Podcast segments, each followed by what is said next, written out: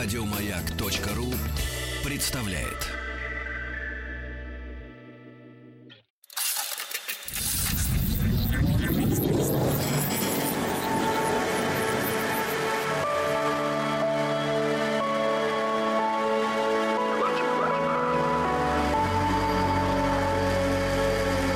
Стаховский лайф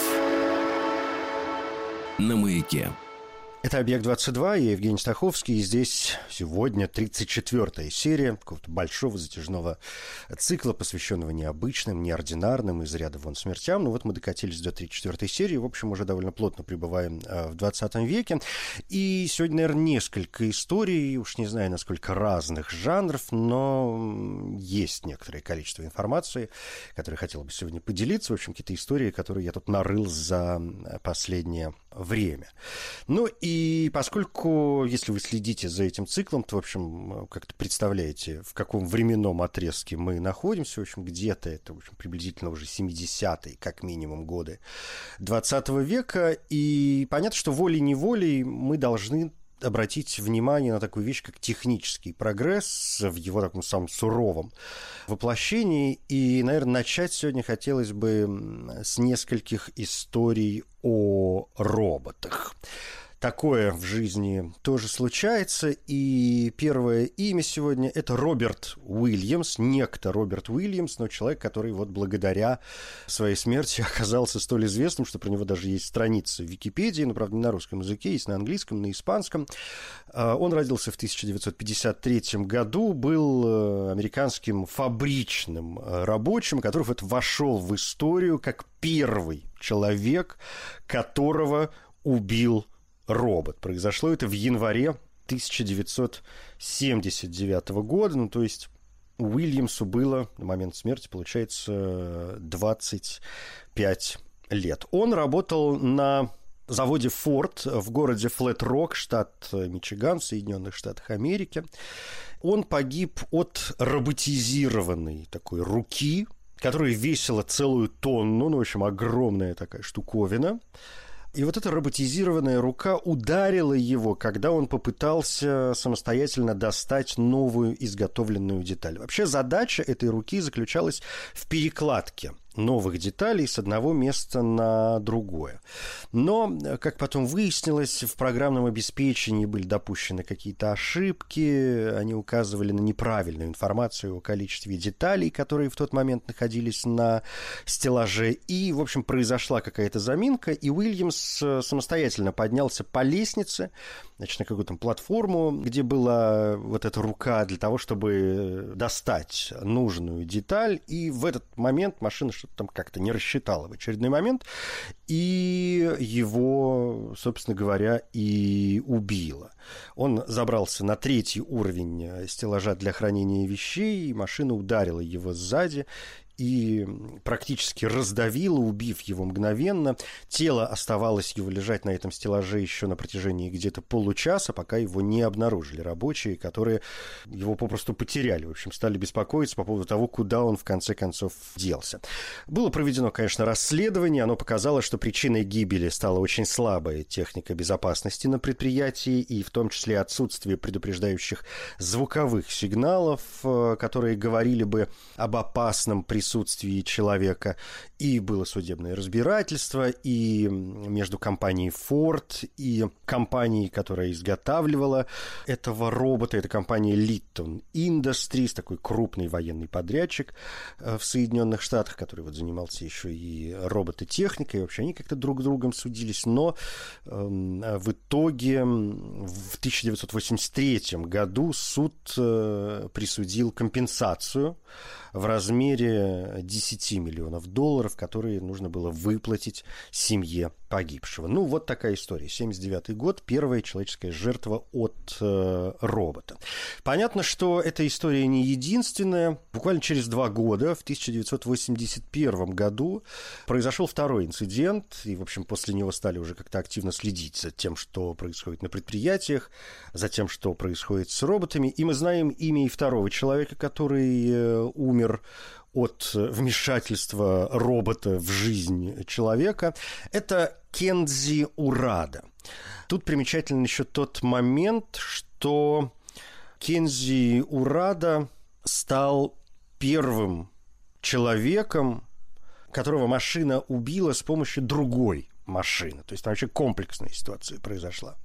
Это Япония, ну, по имени уже понятно, Кензи Урада, 81 э, год, завод компании Kawasaki Heavy Industries в городе Акасаки. Э, Урада производил ремонт одного из роботов. И позже уже выяснилось, что робот в нужный момент не был выключен, хотя должен был э, быть выключен, и такая же, в общем, механическая рука столкнула Кензи Ураду в дробилку, где он, собственно говоря, и погиб. Спасти его не удалось, подоспевшие к месту трагедии э, коллеги Кензи просто не знали, как выключить дробилку, потому что он занимался там ее ремонтом и вообще занимался ее обслуживанием. И после долгих разбирательств инспекторы пришли к выводу, что Урада не забыл выключить технику, что нужный тумблер он все-таки нажал. Однако после этого он сам же случайно зацепил за этот тумблер и активировал только что отключенное устройство.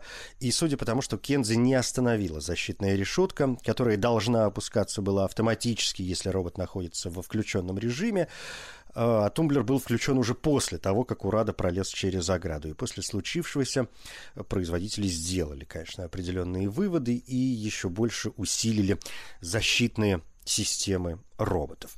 Но э, случаи все равно продолжали происходить, и разные издания, разные люди, которые этим увлекаются, составляют, прям следят за тем, что происходит в мире, составляют всевозможные списки, и их можно как найти. Я вот покопался тоже в интернете, в общем, обнаружил некоторое количество э, случаев на разных сайтах. Многое повторяет друг друга. Ну, знаете, там слова какие-то меняются местами. Ну, вот, например, сайт э, High News рассказывает несколько историй. Например, вспоминает историю Джошуа Брауна, который стал первым человеком, погибшим в результате аварии с участием беспилотного автомобиля. Трагедия случилась 7 мая 2016 года, когда двигавшийся по дороге американского городка Уильстон электромобиль Tesla Model S, оснащенный системой беспилотного управления, не смог определить, что перед ним находится, чистое небо или поворачивающая направо 18-колесная грузовая фура, и автомобиль Брауна Брауна влетел под центральную часть тягача, как нож в масло, и через мгновение вышел с другой стороны. Машина уже со срезанной крышей, вылетела с дороги, пролетела через два забора и затем врезалась э, в столб. Я думаю, что вы помните историю эту, ее очень много обсуждали, она произошла, а, как мы вспомнили, не так давно, в 2016 году, и было серьезное разбирательство тогда у Теслы внутреннее расследование, и компания заявила, что в софте автомобиля не было обнаружено никаких ошибок, и Тесла сразу попыталась оградить себя от любого обвинения в этой аварии. Э, а об этом ЧП было публично объявлено лишь 30 июня, то есть через полтора, в общем, месяца после аварии. И в отчете говорилось, что автомобили этой модели проехали уже более 210 миллионов километров, и до сих пор не было ни одной аварии со смертельным исходом, когда для обычных автомобилей этот показатель в среднем составляет 150 миллионов километров. И также компания указала, что система автопилота ее автомобилей на момент аварии не была, конечно, идеальной, а потому правила четко требовали от водителя постоянного внимания и наличия рук на руле, и за время этой 37-минутной, как потом выяснилось, поездки Браун только на 25 секунд убрал руки с рулевого колеса, и они-то и оказались для него последними в жизни. Было проведено также расследование Национального совета по безопасности на транспорте, которое показало, что ни Браун, ни система автопилота перед столкновением не задействовали систему торможения автомобиля. Подушки безопасности электрокара не раскрылись до тех пор, пока автомобиль не вылетел с дороги и не проехал через кусты, расположенные на частном участке. Медицинские эксперты заявили, что Браун, вероятнее всего, погиб сразу после того, как э, автомобиль попал под тягач, а водитель тягача, в свою очередь, заявил, что Браун, по его мнению, смотрел фильм о Гарри Поттере в момент аварии, и проверка Национального совета по безопасности на транспорте действительно показала наличие микро-SD-карты с фильмом о Гарри Поттере, но не могла уже точно сказать, действительно ли Браун был отвлечен просмотром фильма на лэптопе, которые были также обнаружены в автомобиле, или он был занят каким-то другим делом. Ну, в общем, это как-то определить уже, насколько я понимаю, не удалось. И вот что случилось, то случилось.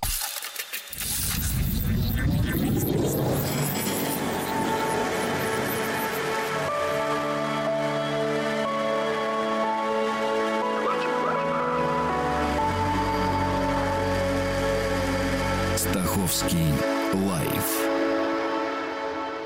на маяке. Еще несколько историй, связанных с роботами, с техникой, с какими-то автоматическими установками.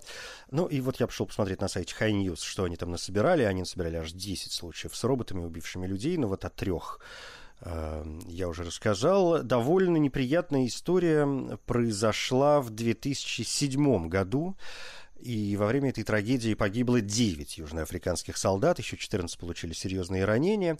Сбой дала установка противовоздушной обороны, которая открыла неконтролируемый огонь во все стороны. Убийцей стало автоматическое компьютеризированное зенитное орудие «Эрликон».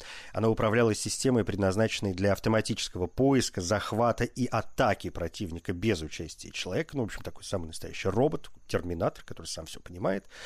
И, кроме того, оружие имело систему самостоятельной перезарядки – а это еще смертоноснее.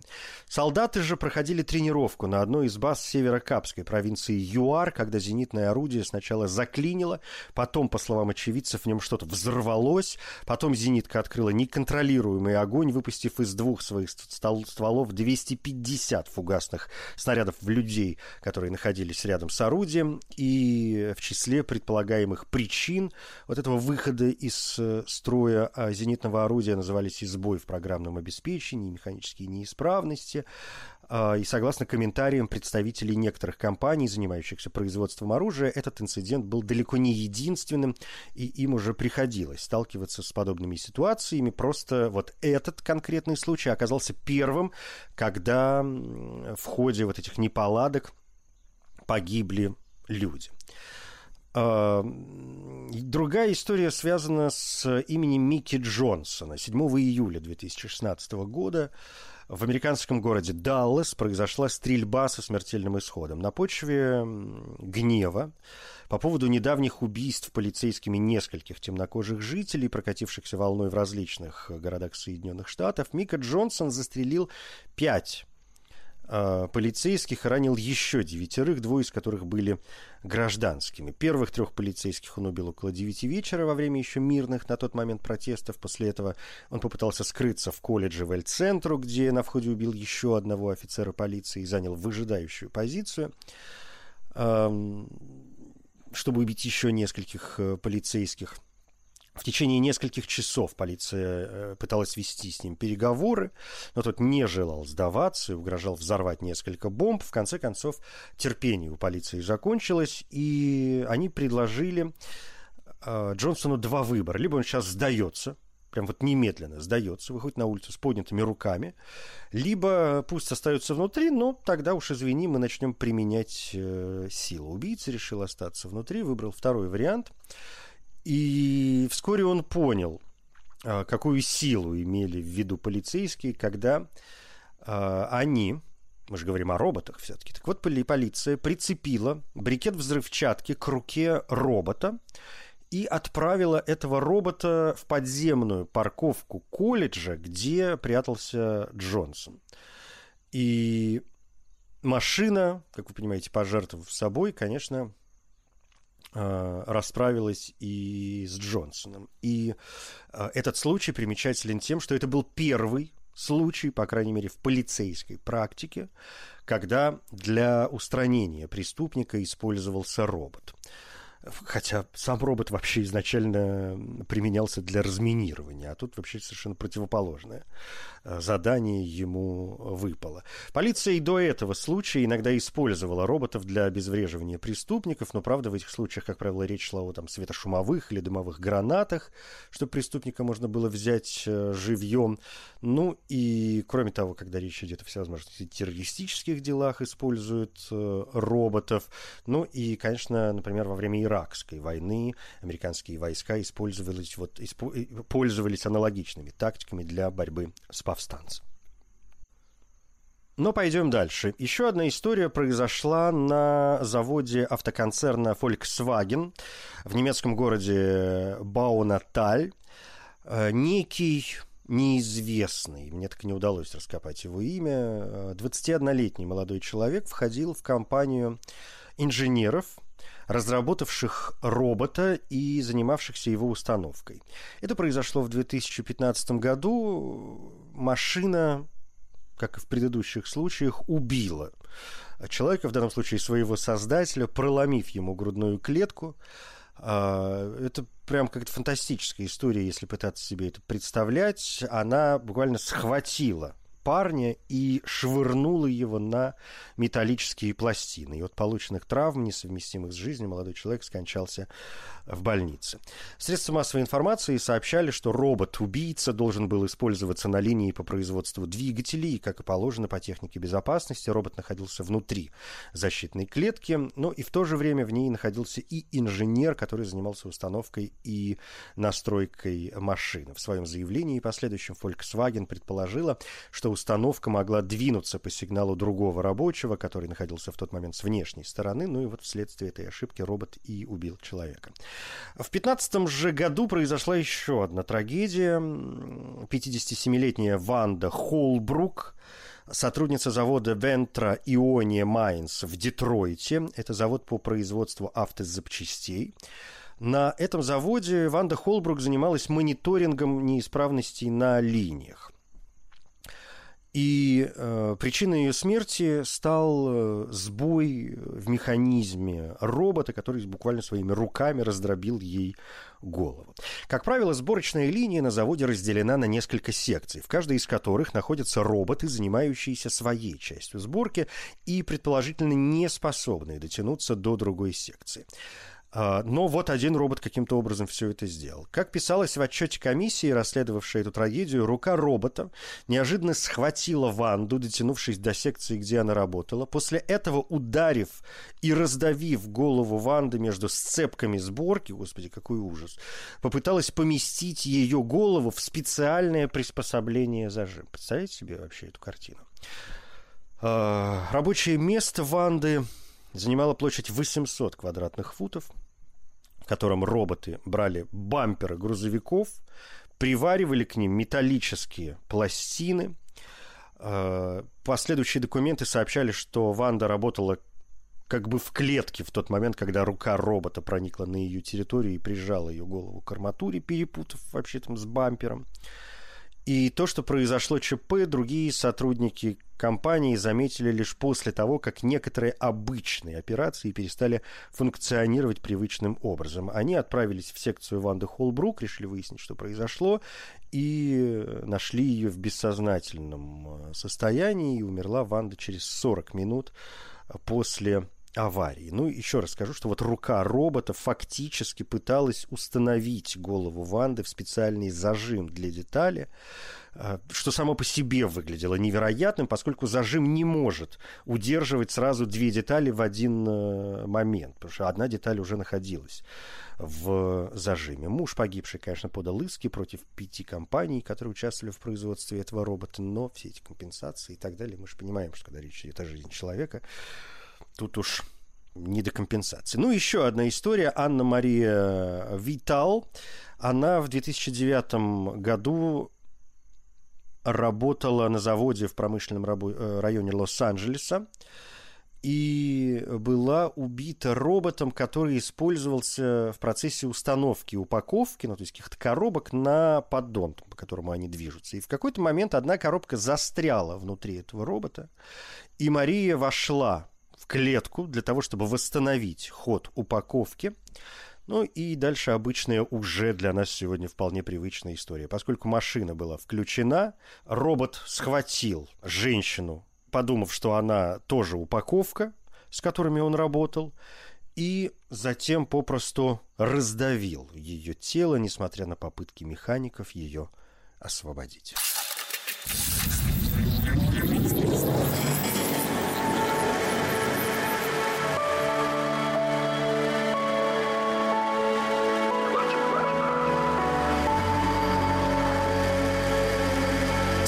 Стаховский лайф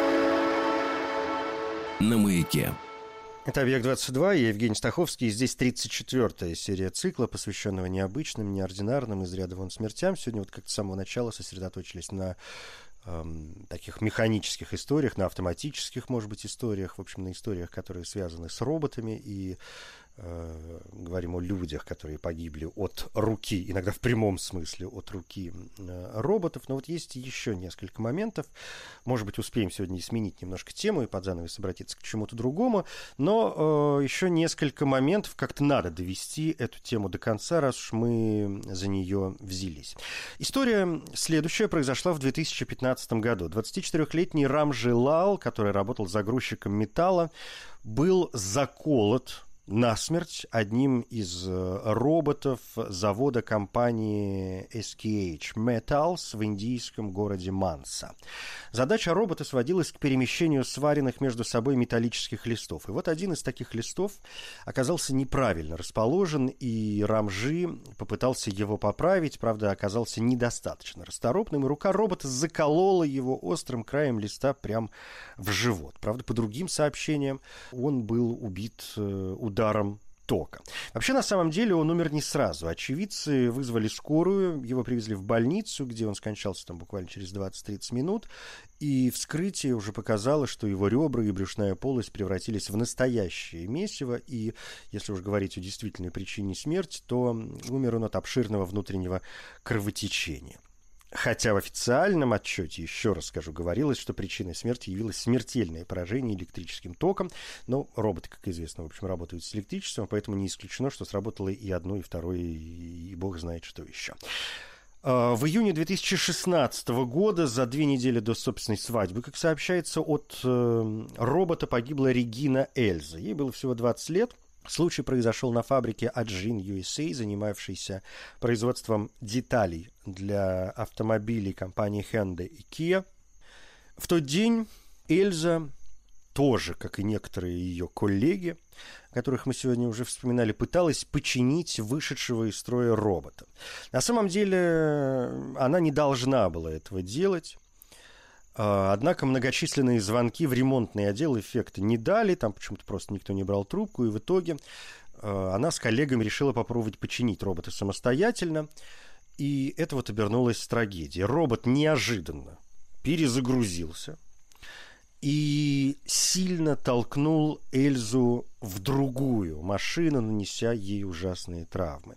Сотрудницу фабрики сначала доставили в медицинский центр Восточной Алабамы, затем вертолетом отправили в травматологический центр в Бирмингеме, но травмы оказались очень серьезные, и на следующее утро девушка скончалась. Конечно, как и во всех остальных случаях, проводили разбирательство. Было установлено, что руководство фабрики, стремясь повысить прибыль, нарушило сразу несколько протоколов безопасности. Всего за две недели до этого случая Министерство Министерство труда США выдвинуло предприятию иск в размере 2 миллионов 700 тысяч долларов за нарушение 27 различных правил безопасности. И проверка также показала, что сотрудники Аджин USA часто перерабатывали. Иногда руководство требовало от них работать 7 дней в неделю без выходных и часто подначивало самостоятельно ремонтировать вышедших из строя роботов.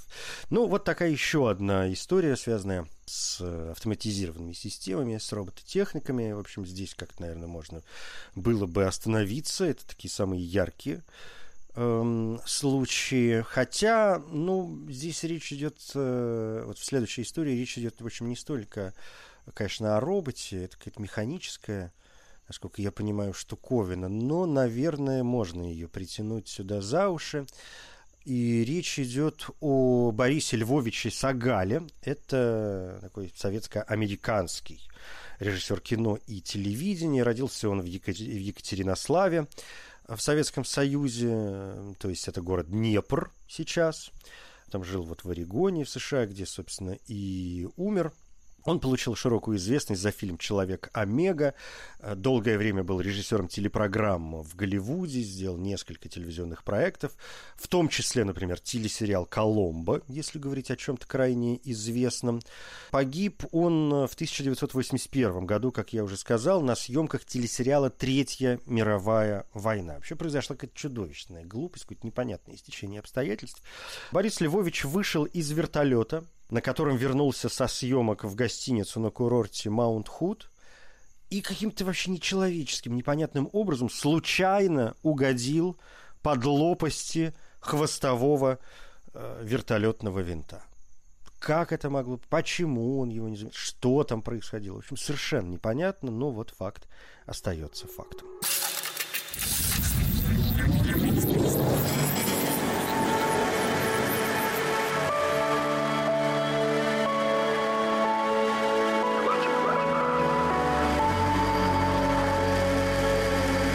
Стаховский лайф на маяке слегка сворачивая с этой темы в сторону, в общем, тоже притягивая что-то за уши. Сейчас речь пойдет уже не о роботах, но о некоторых смертях, которые связаны с э, некоторыми приспособлениями или аппаратами.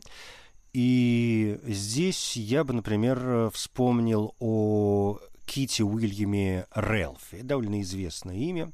Британский рок-музыкант, исполнитель на губной гармошке. Может быть, поклонники до сих пор помнят его по участию в группе The Yardbirds, где он был ведущим вокалистом и исполнителем на губной гармонике. В Yardbirds Релф выступал, собственно, с 62 года и до распада группы в 68 году. И вот после распада коллектива Релф в 69 уже вместе с другими участниками Yardbirds и некоторыми другими людьми, например, со своей сестрой Джейн в качестве второй вокалистки организовал э, группу «Ренессанс». Но и в таком составе группа существовала недолго, записала всего два альбома, потом распалась, и в следующем составе «Ренессанс» Рэлф уже не участвовал. В 1975 году он собрал новую команду «Армагеддон»,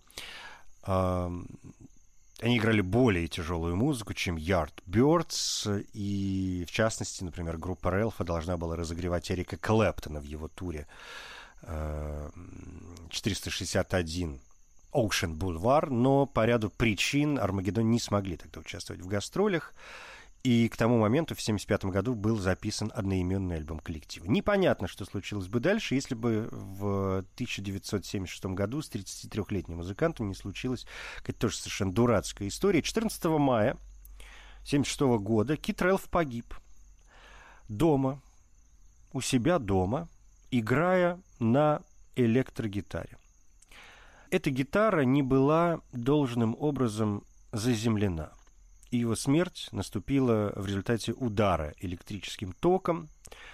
А, конечно, этот случай повлек за собой множество легенд. Например, рассказывали о том, что он погиб, играя на гитаре в ванной комнате или там чуть ли не в душе со включенной водой. Но, судя по всему, это не более чем легенда, и все произошло по каким-то более в каких-то более тривиальных обстоятельствах.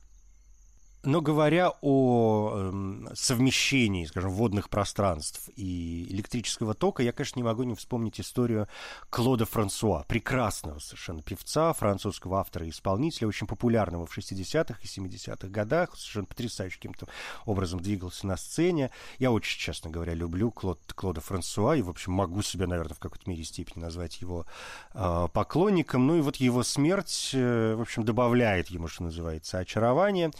Э, в субботу, 11 марта 1978 года, Клод Франсуа должен был участвовать в телевизионном шоу, и для этого он вернулся в Париж из Швейцарии, где записывал свои композиции для BBC. Но накануне намеченного эфира появилась вот та нечеловеческая новость, что Клод Франсуа погиб от удара электрическим током. И, как позже выяснилось, это очень знаменитая история, вы наверняка ее слышали, он э, пытался поправить мокрой рукой в ванной неровно висящий на стене электрический светильник. При этом он в этот момент стоял непосредственно в ванне, то есть он стоял непосредственно в воде. Естественно, он получил удар током. Его невеста Кэтлин вытащила его сведенное судорогой тело из ванной комнаты и моментально вызвала спасателей, но попытки реанимации не увенчались успехом из-за развившегося отека легких. И 11 э, марта 1978 года в возрасте 39 лет Клод Франсуа умер. 15 марта был похоронен на кладбище коммуны Деннемуа, это регион Иль-де-Франс. Там у него был дом, куда он любил приезжать, чтобы отдохнуть и набраться сил. Но вот мне кажется, что до сих пор Клод Франсуа достаточно э, популярен. Но если вы никогда о нем вдруг не слышали, как-то вот очень... Клокло у него был такой, знаете, такое прозвище. В общем, если вы никогда не слышали Клокло, попробуйте, испытайте наслаждение.